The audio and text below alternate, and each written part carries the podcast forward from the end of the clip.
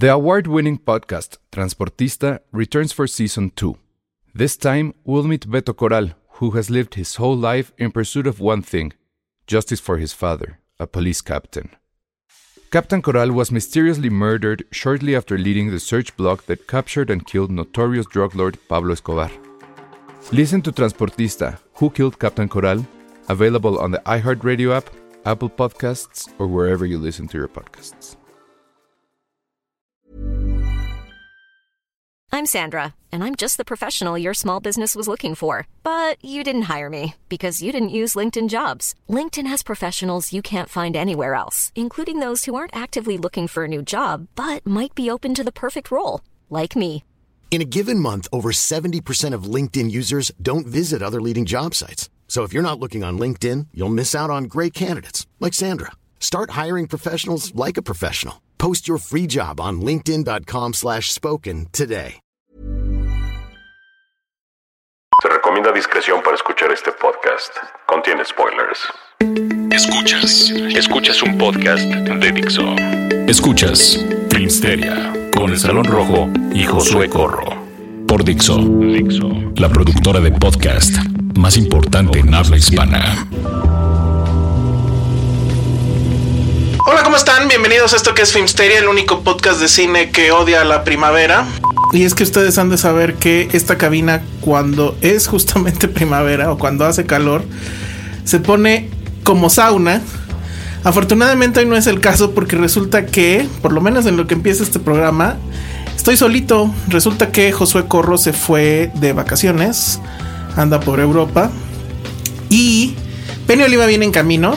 Dijo que venía en camino. Entonces esperemos que eso efectivamente suceda. Pero decidimos ya empezar la, grabación de este programa para no entorpecer a los amigos del Club de los 21 que últimamente han estado de un quejiche increíble. No había escuchado el último de sus podcasts, pero nos acusan ya de todo. Nos acusan de que dejamos chicles en la mesa, que les spoilereamos Logan. O sea, bueno, ya ahorita a estas alturas del partido creo que hablar de Logan ya no es spoiler, ¿verdad? Entonces ya puedo decir que era obvio que se muere eh, Wolverine al final. O sea, es la última película de Hugh Jackman. Eso era un dato conocidísimo. De hecho, por eso se hizo esta película, como para hacer una especie de cierre de, de, su paso por el personaje. Quién sabe qué van a hacer después, por cierto. Porque no creo que, el- que se vayan a quedar simplemente con las manos cruzadas y de bueno, pues ya no hay Wolverine para nunca más. Entonces era obvio que se iba a morir. No me vengan con que ese era un gran spoiler que les lanzamos aquí. De repente, efectivamente, se nos va uno que otro spoiler, pero no es tampoco como para que nos pongamos tan mal amigos del Club de los 21. Pero bueno, entonces, en lo que llega Penny y en lo que suceden todas esas cosas, vamos a tener, por cierto, eh, más adelante en el programa, boletos para eh, ¿cómo se llama esto? Ghost in the Shell, la nueva película de de, Scarlett Johansson. Y pues no les vamos a decir en qué momento del podcast los vamos a lanzar porque ya los cachamos de que lo que hacen es que se van al final y entonces escuchan la pregunta y ya. Entonces en algún momento vamos a lanzar esos boletos. Ustedes van a ser de los primeros en los que los van a, a- poder ver esa película porque la función es justamente este domingo en el marco de una convención que tiene que ver con cuestiones geeks y demás. Más al rato les pasamos los datos. Pero es este fin de semana. Entonces tienen que estar muy atentos a este podcast si se quieren llevar esos boletos. Eh, esta vez tenemos un poquito más. O sea, no es como con La La Land que teníamos pocos o eh, con otras veces que hemos dado. En esta vez tenemos un poco más. Y este, pues ya saben, siempre les pedimos un video. No, no creo que vayamos a hacer eso. La verdad es que no tengo la menor idea de qué es lo que vamos a hacer. Pero al rato se me ocurre eh, alguna dinámica para, para regalarlos. Y bueno, este fin de semana se estrenan. Bueno, se estrena Power Rangers, que evidentemente no la vi. Y no es algo que me haya tocado en- a mi generación. No sé si a Penny Oliva, ahorita que, que venga por acá, le habrá tocado a ella. La verdad es que no tengo la menor idea de qué va. Solo sé que son cuatro tipos con un traje estrambótico de colorcitos. Y de esta película solo sé que hay una chica que es de padres mexicanos, que no tengo idea cómo se llama, pero está medianamente guapa. Y se estrena también una película que se llama Life. em, es una cosa, es casi, casi un despropósito porque... eh, bueno, pues voy a contar más o menos rápido de lo que va. Aquí sí está complicado no hacer spoilers. Entonces, si ya vieron el tráiler, el tráiler la verdad es que es un gran spoiler, según yo. Es muy complicado no hacer spoilers de esta película por la trama. ¿Por qué? Porque está como que hace un homenaje, es una especie de remake a tal cual, ahí va el posible spoiler, a Alien, la, la original de finales de los 70 de Ridley Scott. Pero como que le quisieron dar un tono mucho más científico, mucho más de ciencia ficción dura. Y entonces de lo que va es, pues básicamente lo mismo, es una misión espacial que eh, sucede en algún punto del futuro. No, no, no, no te especifican exactamente en qué momento. Pero son naves espaciales que no se ven futuristas, es decir, son naves que se ven como las de ahorita, de la NASA y así. Entonces, bueno, está una estación espacial que, ese es el tema, digamos, futurista, ya está en la órbita, digamos, de Marte. Y lo que intenta es recuperar una sonda que se mandó en algún momento para recabar muestras del suelo marciano. Y entonces eh, a lo que van es justamente a recuperar esas muestras. Total que esa misión sale bien, o sea, recuperan este que se ve como un satélite. Y en esas muestras, ya que van de regreso hacia la Tierra, que pues, uno supone que es un viaje medianamente largo, empiezan a hacer los estudios y se dan cuenta que en esas muestras estaba lo que buscaban, que era encuentran a un organismo microscópico que solamente tiene una eh, célula y que em, pues resulta que tiene vida. O sea, literal hace, reacciona, eh, respira, eh, se mueve a nivel microscópico. Pero eh, bueno, pues no saben si va a tener vida inteligente o no. Entonces, siendo esto un remake de Alien, pues ya se imaginarán ustedes qué es lo que va a pasar después. Lo que tiene de curiosito esta película es que supuestamente nos dijo la, gente de la distribuidora. Yo la verdad es que ese es un dato que no encontré en ningún otro eh, lugar, pero bueno, le creo a la gente de la distribuidora. Em, la producción se acercó a la NASA para dos cosas. Primero, como para que leyeran el, el guion y, dijeran si era em, plausible o no. Es decir, todo lo que se ve en la película de que, eh, por ejemplo, se van de una parte de la estación espacial a otra o que deciden que tienen que hacer cierta operación para evitar que ciertas cosas pasen. Todas esas cosas son plausibles, es decir, es algo que si sucediera en una estación espacial real, eh, sería ese el procedimiento. Entonces los procedimientos son los correctos, es lo que sucedería si estuvieran en el espacio. Y la otra cuestión es que todos los instrumentos que se ven en la película, los microscopios, el laboratorio, los trajes espaciales obviamente, eh, todas las cosas, inclusive este... ¿cómo se llama? Em, instrumentación, este, lámparas, etcétera.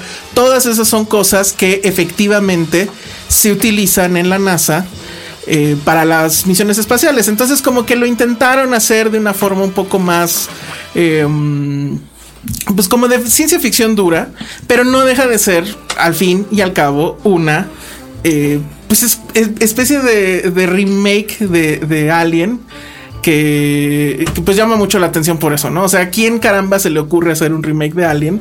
Y pues sin embargo en este lo- lo hicieron así. El director es una persona muy curiosa porque tiene nombre de latino, pero en realidad es sueco. Ahorita no tengo aquí el nombre del personaje, pero es, es muy curioso porque te dan un nombre que pues pareciera, se llama Daniel Espinosa, pero resulta que es sueco, ¿no? El, asunto es que sus papás son de Chile y entonces por eso de ahí viene el nombre. Y pues le dieron, digo, sí se ve la producción un cuanto tanto onerosa. Eh, pero bueno, creo que funciona porque sí te maneja ciertas atmósferas, sí logra, sobre todo con la música, que a lo mejor es un poco artificial, mantenerte en el suspenso, etcétera. Y bueno, a mí me pareció que está bien, o por lo menos está mejor que lo que está haciendo Ridley Scott con su propia obra. Pero no sé qué opine al respecto, si es que ya la vio. Penny Oliva, que trae su suéter de Harry Potter. Hola, y también traigo mi gafete. Sí, otra vez llegaste con tu Está Lo siento. bien. O sea, ya, ya, ya es un ritual tuyo entrar a esta cabina con tu gafete. Sí, Está es bien. horrible, nunca me lo, nunca me lo quito, perdónenme, No, amigos. no te preocupes. Eh, les voy a mandar bueno una foto. Muchas gracias. ¿De qué hablamos? Porque seguramente ya la gente ya le quitó al podcast porque no estaba. no, amigos, no le quiten. Estábamos hablando de live, pero vi- veo que traes aquí invitado especial. Sí, traigo un invitado especial. Di, quién, nos, quién nos visita. Es Checo Che. Preséntalo. Eh, Lo hemos Checo Che. mencionado varias veces en este podcast. Sí, me han mencionado. Te hemos troleado un poco, yo lo sé. Pero qué bueno que viniste. Lástima que no está Josué, porque si no, entonces el- el derecho de réplica sería un poco más directo. Pero qué bueno que, que llegaron. Y pues estaba yo hablando de live.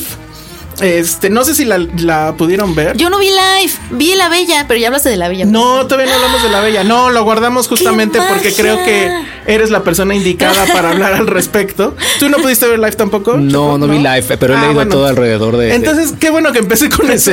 Oye, y no puedo, no puedo evitar pensar en live y, y- y cantar el juego de la vida. Compra una casa, gana la lotería. ¿Tú Está jugabas ese? Sí. Muchísimo. Pues eso era como turista, ¿no? Era como turista, pero de la vida. O sea, ah, Sí. tenías un. Nacías, divorcios y así. crecías. Escogías un trabajo, pero era escoger cartas así ciegamente. Entonces, si te tocaba así albañil, ganabas 20, así, ¿En 20 serio? dineritos. Y si te tocaba ser doctor, gana, cada vez que pasabas por salario, te gastabas, te ganabas 60. ¿Y no podías ir a la universidad o qué? Creo que ibas, pa- te pasan varias cosas. Me acuerdo que yo siempre pasaba por una casilla en donde decía, se acaba de caer tu casa.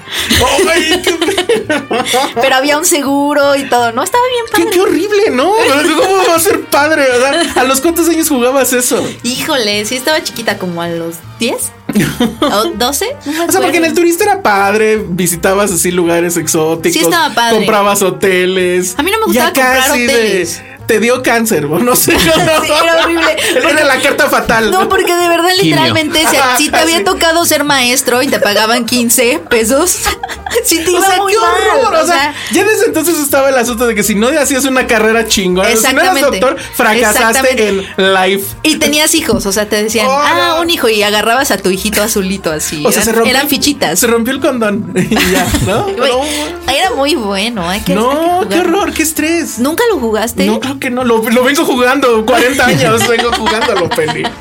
Bueno, pues no, Life afortunadamente Nos no se trata de, de eso. cine.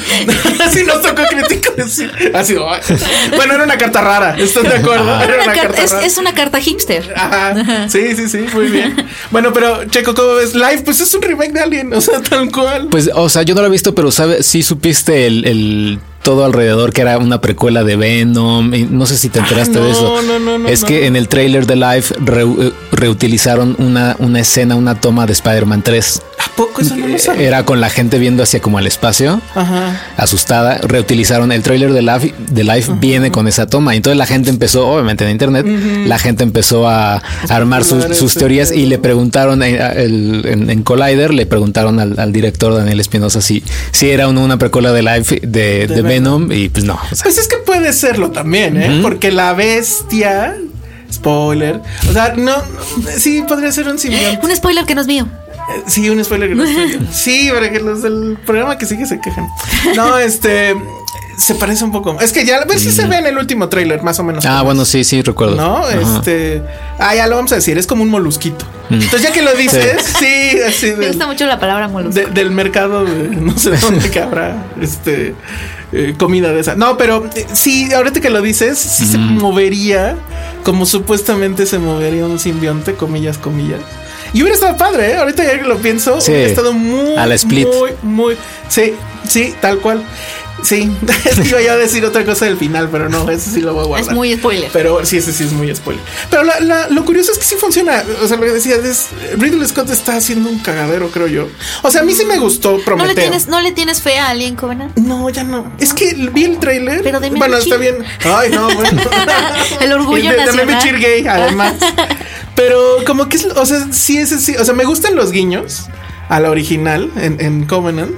Pero sí es así como de, o sea, es otra vez lo mismo. Sí. O sea, no sé cómo le van a dar un giro, si es que acaso se lo dan. O sea, a mí Prometeo me gusta, pero también ya que las pones al lado de las otras, es así como de, ¿qué intenta esta cosa, no? O No sea, sé. no sabes a dónde va.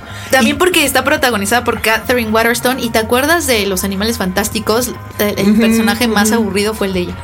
Entonces, tengo, muy, tengo muy poca Exacto. fe. Sí, no, está muy raro. Yo tampoco le tengo nada de fe. O sea, no le tengo nada de fe a la película, pero no le tengo nada de fe al proyecto, porque él ya dijo que va a haber otras tres o algo así antes de que conecte ya bien con alguien la que conocemos. Ahora. Y ya, o sea, si le, si le reprochábamos a George Lucas que la tecnología en, en los primeros tres episodios se veía mejor que la de los episodios regulares, aquí ya le valió madre eso, ¿no? Sí. O sea, todas las computadoras están súper cabronas y cuando llegue alguien otra vez van a estar de los ochentas, ¿no? Entonces, pero bueno, la verdad es que me gustó Live, o sea, ya sabiendo que iba a eso, sí maneja muy bien las atmósferas. Sí es muy de.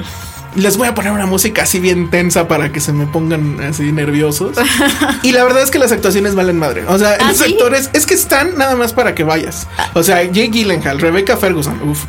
Este, Ryan Reynolds, este, ¿quién más está? Bueno, y dos que no son muy conocidos, ¿no? Olga Di, Di Jovenchinaya, sepa Dios. Ari Yombakare, que es este uno de los doctores, y Hiroyo Kusanada. Este cuate es un pues, chinito o algo así, que él había estado en la de. Ay, en otra del espacio. De, del mismo de, de Trainspotting. ¿Cómo se llama la del espacio? Ah, De este- Sunshine. el Sunshine. Ah. Él, él había salido también. Es, y es exactamente Ah, ya el sé mismo cuál es. personaje. Mm. Ajá. Pero todos ellos están básicamente reaccionando ante el pedo. O sea, lo único que hacen es reaccionar, gritar, se ponen a discutir entre ellos entre pa- palabrería técnica. O sea, solamente te sirve para que tú como espectador estés más tenso y sepas que hay un pedote, ¿no? Porque de repente empiezan con los tecnicismos y no, o sea, ni viene al caso. Pero se supone que el guion sí lo revisó la NASA y que todo lo que se hace y dice Está pegado. sería, ajá, y que los instrumentos son instrumentos reales. O sea, no hay Oh. nada inventado. Es lo que si se hiciera ese viaje ahorita, que bueno, van a Marte, este es lo que se llevaría, ¿no? Con lo que hay. Entonces nunca se especifica qué momento de la vida es, pero bueno, asumes que es algunos años en el futuro, porque bueno, ya están llegando a Marte. Pero bueno, la verdad es que como palomazo de fin de semana funciona, ¿eh? ¿Sí? Sí, es buena película bueno. para llevar a la cita. Qué bueno, porque la última, la de Passengers, nos, no nos. No. No, qué horror. No, esta está mucho mejor, ¿eh? Mucho mejor. A pesar de que en realidad no tiene acción, eh, no tiene actuaciones, según yo. Es mucho, mucho mejor. Pero bueno, vamos a un corte y ahorita hablamos de La Bella y la Bestia. Esto es Dixo.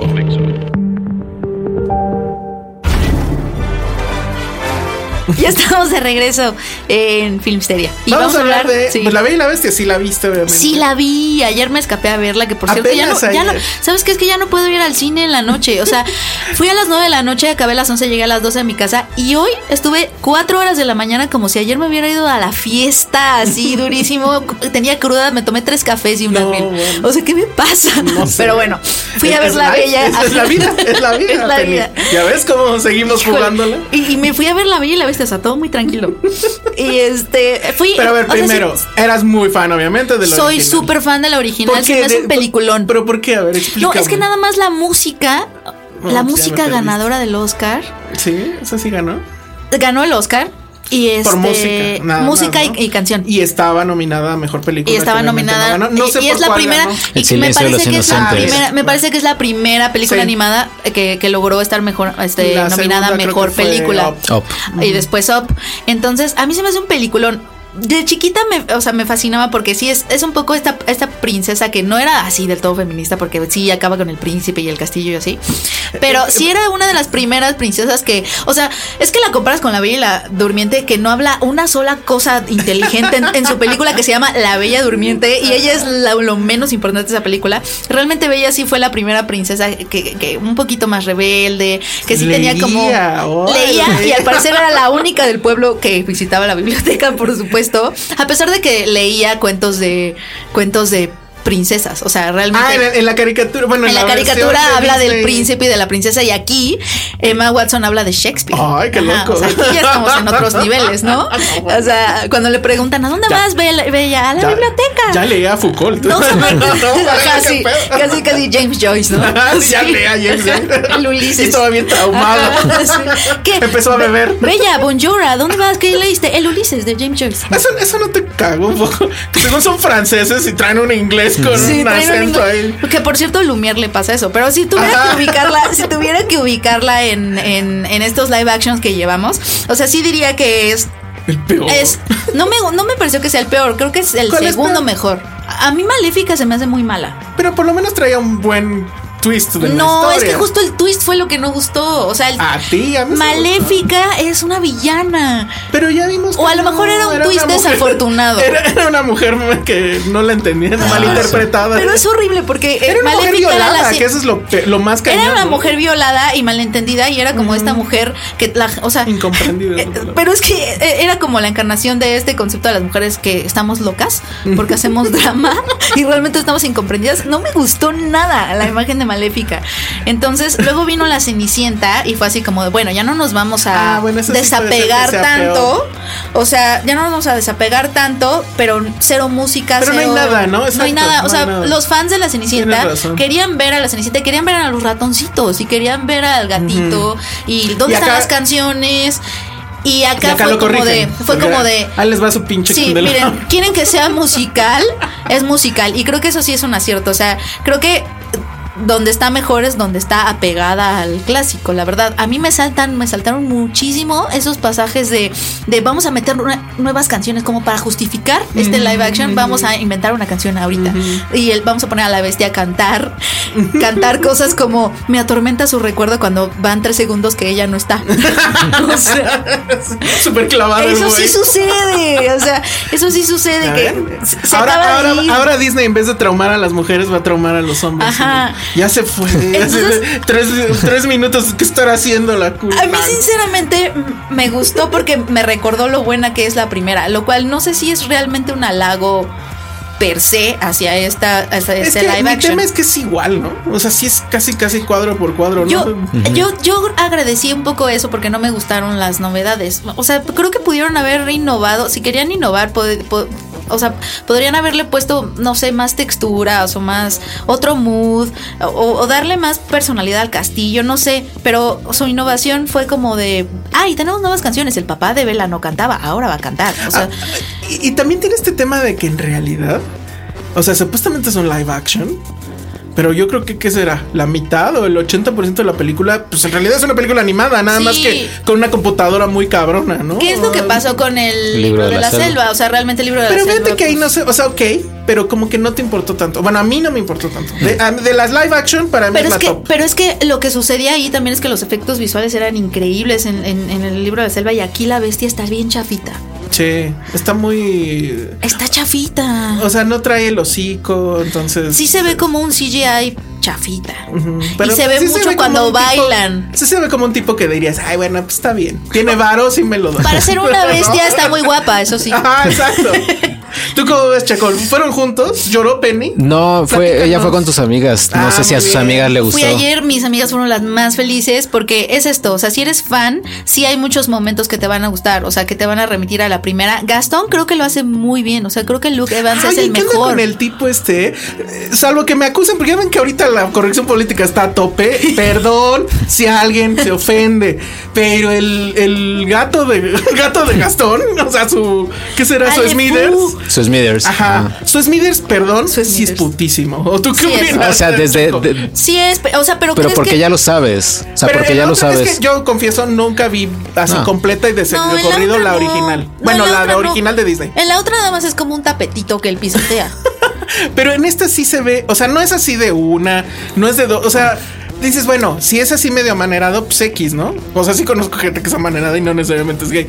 Pero ya el pedo de que le empieza a dar eh, masaje, Masaje. creo, ¿no? Los Le da masaje y luego de repente se abrazan así. Pero, pero Y al final también eh, termina abrazado de un güey, ¿o no? ¿O no? Sí. Termina bailando con el que cuando los visten de mujeres, o sea, cuando Ah, el ropero exacto. los viste de mujeres. Ah, y ese él- otro guiño también. Digo, no es que me sorprenda ni me moleste ni nada, pero es así de, güey, no nos hagamos. Eso ahí está. No digan que no, que no, es- o sea. Pero sí crees, pero sí crees que sea como para censurarla y no sé no, qué. para que nada, en para Rusia nada, que para nada. O sea, a mí, a ¿Qué mí está me, pasando? a mí me da mucha risa. O sea, sí es así como que, o sea, por un lado dices está bien, porque eso es, es como que normalizar algo que, pues, de hecho ya es muy normal. Sí. Pero también como que el cliché, o sea, no sé, supongo que habrá una ala radical dentro de los homosexuales que digan, ¿por qué nos dibujan así, no? O sea, Claro, es el problema de la representación, pero bueno, estamos, están como en pañales un poco Disney en ese sí, sentido. O sea, no, no pero- están ni en pero sí me pañales. llamó o sea, mucho la atención esa insistencia. Sí. Porque lo podrían haber dejado en simplemente amanerado y punto. Y no, o sea, hay Sí. muchos, muchos, muchos guiños. Es que no creo que entiendo. insistencia es la palabra de este live action. Es como, es que yo insisto que debo de existir y mira estas canciones nuevas y insisto en que es una bella feminista, aunque hay que hacer notar que el- la invención, ella es una inventora, pero su invención es una lavadora. O sea, también este, cagados. también, o sea, Mucha O gente. sea, es una lavadora que usa un burro como motor. Ajá. o sea, un y después se como enamora de un perro. Ajá. O sea, es ingeniera la cabrón.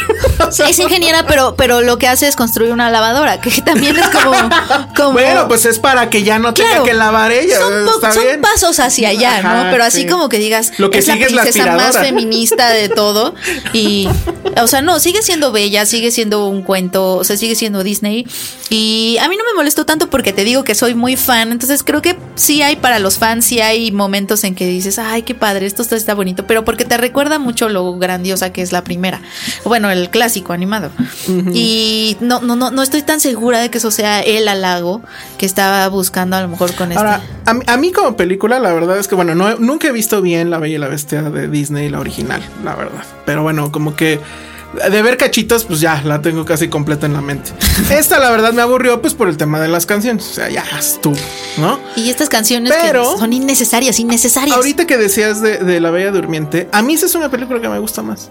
No por el tema, sino porque y- en y cine. y tampoco por ella. No, sino porque cine, o sea, eh, hablando de cine, en esa sí hubo, o sea, el tema de la animación, Sí. el tema de los backgrounds que eran increíbles, o sea, sí fue una... Y todo lo que pasaba alrededor Otro- de la de princesa. Que. Estaba bien padre. Sí, sí, o sea, sí. realmente te gustaba por las incluso- hadas. La pelea incluso con el dragón está chingona. Está padre. Este, a mí me, me gusta mucho, pero por esa eh, La parte, de las estética. enredaderas y las, las rosas se ve muy, muy padre. Sí, Para se esa época. peligro. Este, y acá no, acá lo sentí todo. Es como que muy Broadway, ¿no? Es súper Broadway. Sí, es muy Broadway. Me estuvo recordando todo el tiempo. Digo, yo no he visto, yo no vi el musical nunca de La y la Bestia cuando vino. ¿Ustedes sí? No. Y tampoco sé si había canciones nuevas. Es que creo que me Según yo, sí había canciones El nuevas. soundtrack es increíble por sí mismo. No necesitaba nada más. Bueno, pues era darle ahí algo, un, un extra. Y Emma Watson no estuvo tan grácil No, Emma en Watson su no. baile. Estarán de acuerdo que, o sea, por eso sí aprecio esta película, porque gracias a eso no estuvo en La La Land y ahí ganamos todos, ¿no? O sea, No hubiera bailado tan padre como Emma Stone. no, ni cantado. No, Perdón, no. pero. Y sí se siente el playback también Sí, mucho. Era lo que muy platicábamos, así como de play. Y lo que estaba, estaba viendo una entrevista con Iwan McGregor que decía que él creo que está, no sé si casado o rejuntado o qué, pero su mujer es francesa. Es francesa.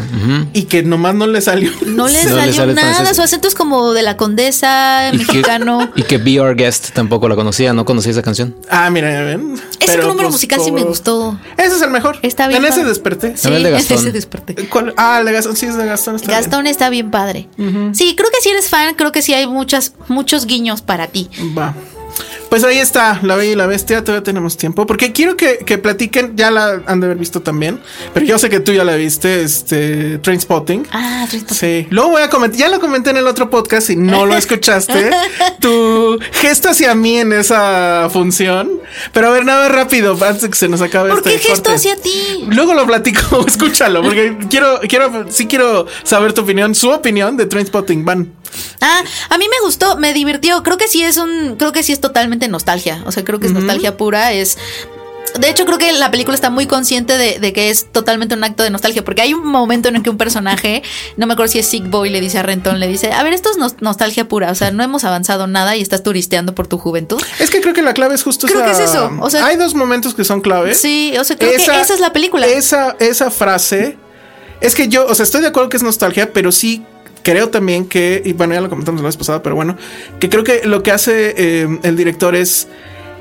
Pareciera que te vas a, meter en, un, en una escena de nostalgia, que incluso empiezas a sentir así como que... "Ah", y de repente pasa algo que, que atropella eso. O sea, siento que es una crítica de la nostalgia Puede a la nostalgia desde la nostalgia. O sea, lo que sí creo que sí es muy consciente de eso. O sea, no es una película que esté tratando de hacer otra cosa y Ni te está engañando. cosa. Ni te está engañando. O sea, te está diciendo, mira, esto está pasando y soy todo lo, soy lo más autorreferencial que puedo ser. O sea, porque sí es mucha autorreferencia todo el ¿Tú tiempo. cómo la viste, Checo? ¿Tú- yo- tú- yo no la vi. sí te-. ¿No la has visto? Pero, No. por ejemplo, Trainspotting original sí Transpotting, la pegó, original, sí, sí me, sí me pegó. Pero no tenías la edad que de- se debía de tener. Exactamente, sí, no, tampoco. Ese es el problema. ¿Y, ¿Pero leíste porno? ¿Leíste la, la no, novela? no, no, no me, nu- nunca me, me llamó nada la atención porque mi, mi amor por Trainspotting era tanto que dije, no sé que me la vaya a echar a perder o algo. Entonces, la verdad es que yo no quería conocer nada. O sea, decía que se quede así como está y punto. Y ahora que fue la, la, bueno, que ya sabíamos que iba a ser la secuela y todo ese rollo, sí dije, bueno, o sea, está bien, pero no esperaba yo nada. O sea, dije, capaz que la va a destruir. Y pues voy a sentir feo, pero pues ni modo. Se iba con cero expectativa. Y la verdad es que a mí sí me gustó muchísimo. O sea, la vi ya dos veces. Y, y yo pensé que la segunda le iba a encontrar como que más cuestiones. Y al contrario, creo que le, que le encontré más puntos a favor que en contra. O sea, ahora ya me está preocupando esta nota que salió. Que ya dijo que igual va a ser otro, un spin-off. Y, y así de no, ya. Ah, eso sí, ya no. Estaba Ya. padre como punto y punto final. Sí, o sea, ese debería de ser el punto sí, final. O sí, sea, no si sé. es una coma, está rara. Sí, Dan- exacto. Danny Boyle como que también está, está yéndose por ese camino de ya me estoy Sí. regresando a mis orígenes. A mis glorias pasadas. Sí. Que es lo que hacen también sus personajes un poquito. O sea, regresan un poco a sus glorias pasadas. Sí, pero por ejemplo, no, o, o sea, leía por ahí una crítica que decía que el, que el tema es que lo- se habían traicionado porque esta era una película más moralina. Yo no la sentí ¿Moralina? en ningún No, nada. punto. Porque además, o sea, ¿qué esperaban? O sea, si esperaban que regresaran a ser los mismos, pues está cabrón, porque ya hubieran sido. Hubieran sido cuatro Beckbys, porque el único que sí sigue siendo el mismo, a pesar de todo, es Beckby, ¿no? Bueno, como que siguen siendo los mismos, eh, excepto que nada más son conscientes de que son los mismos. O sea, y eso Bueno, y de les que ya pasaron. tristeza. Y que ya pasaron 20 años, ¿no? Y lo que sí sucede en esta película es que es triste. Muy bien. Bueno, pues este. Ahí está La Bella y la Bestia y Trainspotting. Y vamos a un corte y regresamos con más. Tenemos boletos para una película, ahorita les decimos cuál. Regresamos. Escuchas un podcast de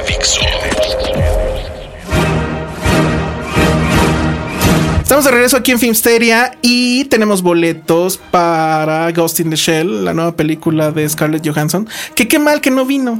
Ah, ¿Eso sí. quiere decir que va a estar buena? Ah. Esa siempre Sí, es la duda, ¿verdad? Ya se convirtió en un. en un Yo empecé con esa cosa y me criticaron mucho. Porque la verdad es cierto, o sea, el mercado mexicano es muy importante para Hollywood. Pero últimamente el mercado oriental, chino, Japón, Es etcétera, es mucho más importante. Entonces, esta película es un poco el producto de eso, ¿no? De, Sí. de- de- de querer hacer estas producciones que apelen a ambos este, continentes. Sí. Y, y, bueno, y que sean un trancazo allá. Sí. Y ya si son un trancazo aquí, pues ya será ganancia, pero lo que quieren es que sea un Es que trancazo un allá. trancazo allá. Y por eso creo que no pude entrevistar a Scarlett Johansson aquí. Sí, porque sí se fue allá, ¿verdad? Sí, sí, allá hubo Big Thing. Ya, Porque además creo que la gran mayoría del cast en realidad es el cast. de Claro. Sí. Pero bueno, tenemos boletos para la premier que es este domingo. Curioso que sea en domingo, pero bueno, es eh, dentro del marco de una convención que tiene que ver con geeks y demás. Entonces, mándenos por correo a filmsteria.gmail.com un video. No, no es cierto. Este, es que la vez pasada les pedimos. Que no hubiera estado mal, tal vez, pero bueno. No. ¿No? Que se vistan como así el traje ese pegadito de, de Scarlett. No, a ver, vamos a hacerlo fácil esta vez. Ese cosplay va a estar interesante. Ese cosplay está Estamos a tiempo de cambiar la dinámica, tú di. ¿eh? que se vistan como Scarlett o que nos den un dato. Oye, no está mal que, que, De que- plano. que, que emulen, que emulen como puedan el traje termo óptico. La, la- escena donde se quita la gabardina y sale, sale Ajá. el traje. Ajá. Pues que hagan lo que puedan. Sí. El más original gana. Conste, iba a ser una cosa más fácil. Amigos, es y queremos- Penny, su adorada Penny, lo puso complicado. Queremos, queremos ver su amor y, y también queremos ver su creatividad. Es que sabes que Filmisteria es un podcast que apoya la creatividad. Exactamente, sí. Debería de apoyarnos el gobierno con recursos porque apoyamos la Ajá, creatividad. fomentamos la cultura. Ajá, exactamente. Entonces, bueno, um, hagan lo que puedan, pero traten de emular esa escena donde se quita la gabardina y es el traje que, como digas, Termo óptico. Termo termo whatever. Ya saben qué escena hablamos de, de Ghost in the Shell, Scarlett Johansson, y podrán ir este domingo. O sea, tienen hoy viernes y mañana sábado Para ponerse su mejor traje Exactamente. Y ya el sábado en la tarde. Digo, una de esas no se lo ponen y dice, este es mi traje termóptico Ah, invisible. exactamente. Eso se vale. Eso se vale Se- también. se- No se- bueno, no sé. No, sí, porque ya- pueden ser hombres o mujeres, o sea. Eso se vale, no. No, pues también puede ser dudes, pues digo, ya ni Ajá, modo. ser el, que va a tener que ver los videos soy yo. Sí. o las fotos, puede Les ser video, puede ser foto. no hacer mal uso de esos videos que nos mandan. Ajá, exacto. bueno, pues ahí está, entonces para que se ganen esos boletos. Y vamos a hablar de Mighty Power Rangers. Yo no sé nada, entonces por eso trajimos a Checo. Vas.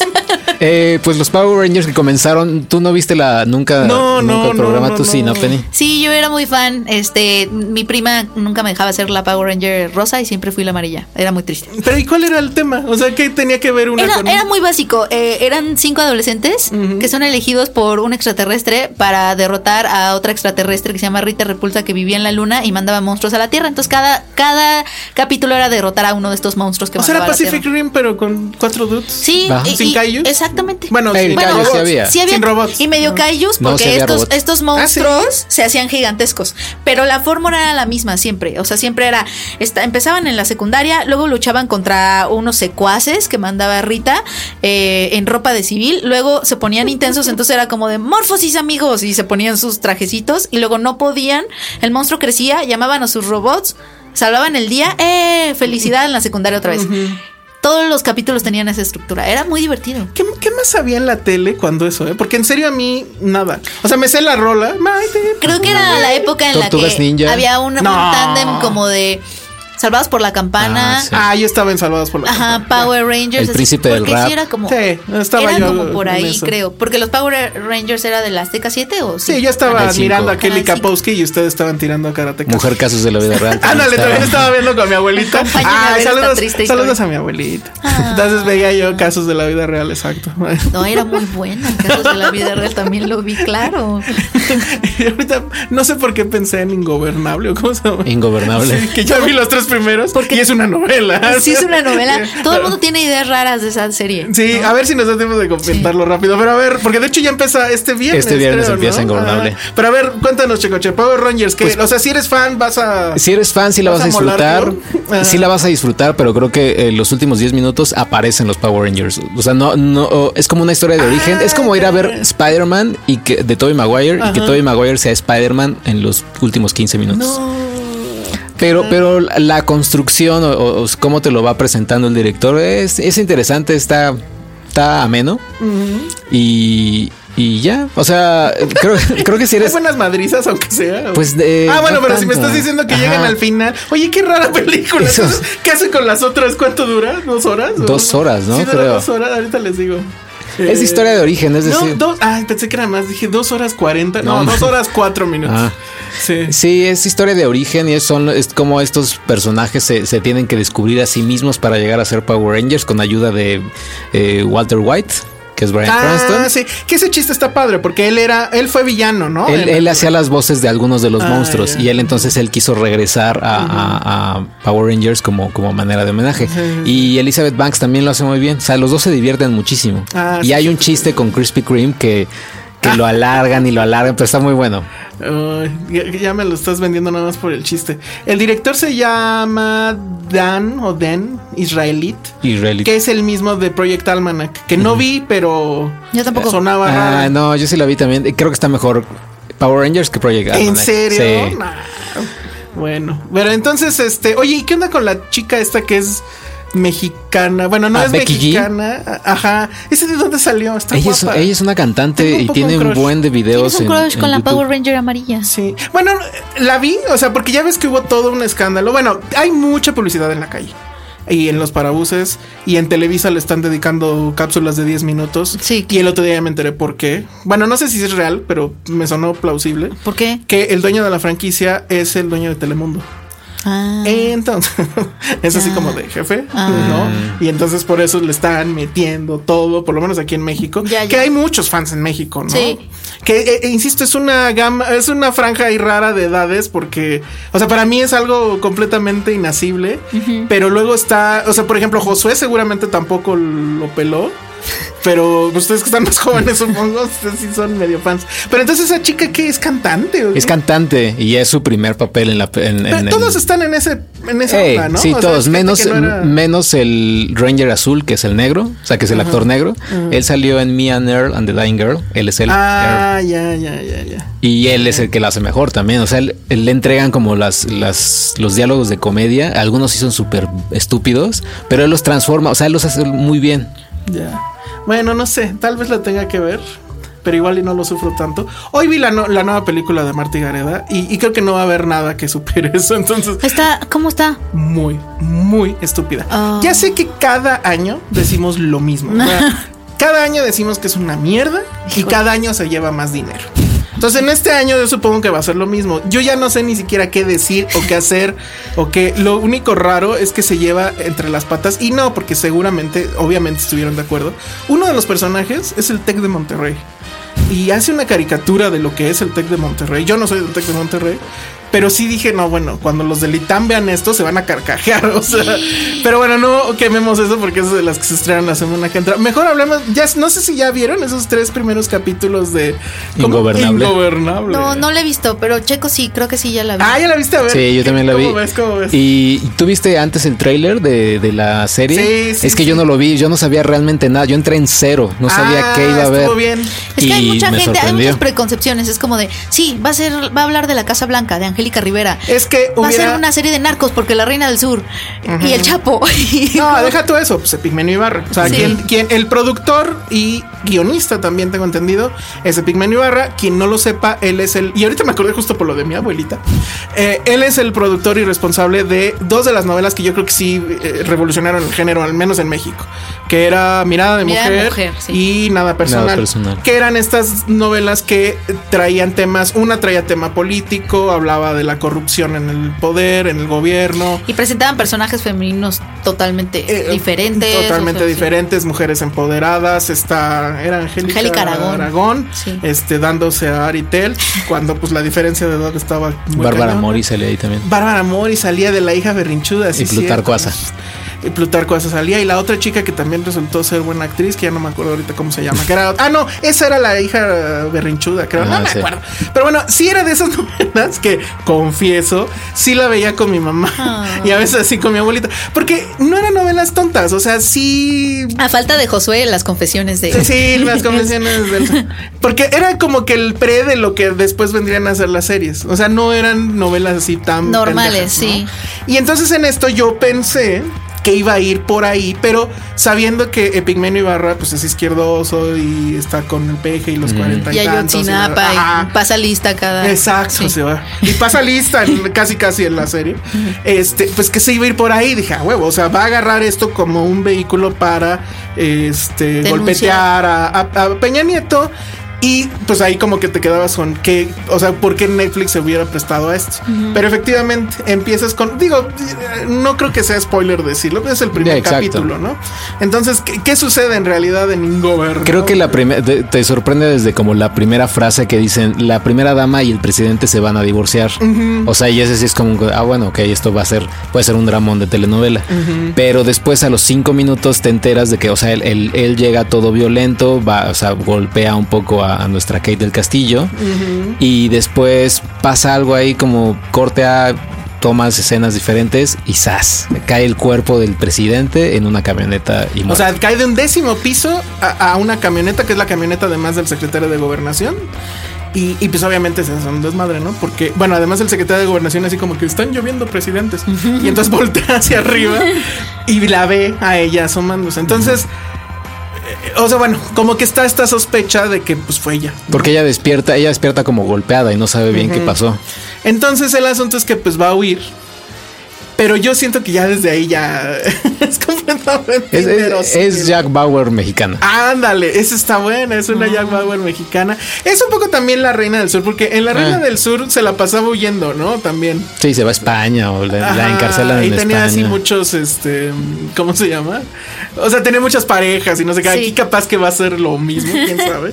Y una que del Castillo que no sé si, no sé tú cómo la ves, pero ya, se le notan los años, ¿no?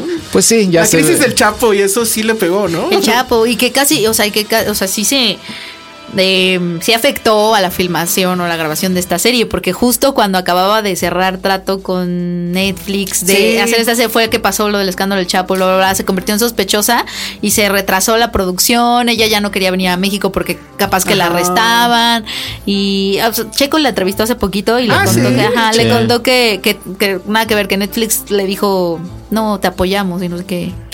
Que Ted Sarandos la abrazó. La y abrazó todo. y la el señor besó, Netflix. no, no es El señor Netflix con la N. Una N grandota. Al señor Netflix. con una N con patitas. Sí. Ah, ¿No le preguntaste si lo invitó a su mansión? en los Si le dio un Gatos. tequila. Ah, sí le dio un tequila. Pero, pues sí, novelón, pero de los gachos, ¿no? Hay una escena también que esa sí sentí gratuita, que es la, la escena igual son como los primeros 10 minutos, el de la hija que es como lesbiana, Ah, sí, sí. pero pero no pasa nada, o sea, vaya nada más te presentan como que que tiene es una, re- relación tiene lésbica. relación ahí con alguien que no sabemos quién es tampoco. La verdad es que, bueno, o sea, a, a- a la prensa nos dieron chance de ver tres episodios nada más. Pero en esos tres episodios literal no pasa nada. O sea, es una exposición de más o menos por dónde están o quiénes son los personajes, pero tampoco te explican quiénes son. O sea, el- e- esta mujer va y se refugia con una familia en Tepito. Mm. Porque supuestamente na- la, la gente no entra a Tepito, los agentes no entran a Tepito.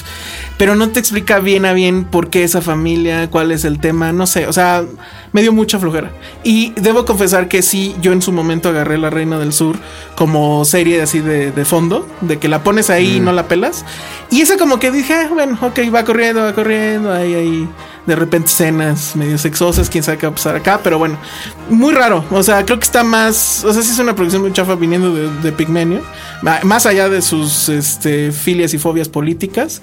Pero bueno, vamos a ver qué pasa. A ver si se vuelve. A ver si llega a la segunda temporada, quién sabe, ¿no? Pero bueno, nos tenemos que ir eh, casi, casi corriendo. Eh, vamos a dejar pendiente.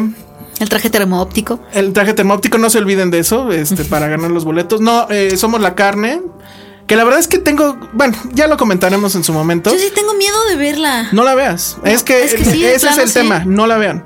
Porque es hacerle chico favor a una persona, a un adolescente que alguien le regaló una cámara. Eso es lo único que voy a decir al respecto. Híjole. Y creo que estarás de acuerdo, Checo. Sí, tiene unas cosas interesantes que me gustaron, pero eh, quizás me gustó el final, pero sí hay muchas cosas gratuitas. Eh, Cuando cantan el himno mexicano, creo que es bueno, así. Mientras se chaquetean y ¿Por se cogen a un perro. Bueno, No, casi. un perro no. No, eso no pasa, pero No. casi de lo que pasó. no, no. Pero bueno, ya nos tenemos que ir. Redes sociales, Penny. Arroba Penny Oliva. Checo, ¿dónde te encontramos? Eh, arroba checoche. Muy bien, qué bueno que viniste, fue un poco accidentado. Penny no te dejó hablar mucho, Ay, ni yo tampoco, perdón. pero este, pues en la casa ya se arreglan. Bueno, nos vemos. Yo soy el Salón Rojo y nos escuchamos la próxima. Bye. Dixo presentó Filmsteria con el Salón Rojo y Josué Corro.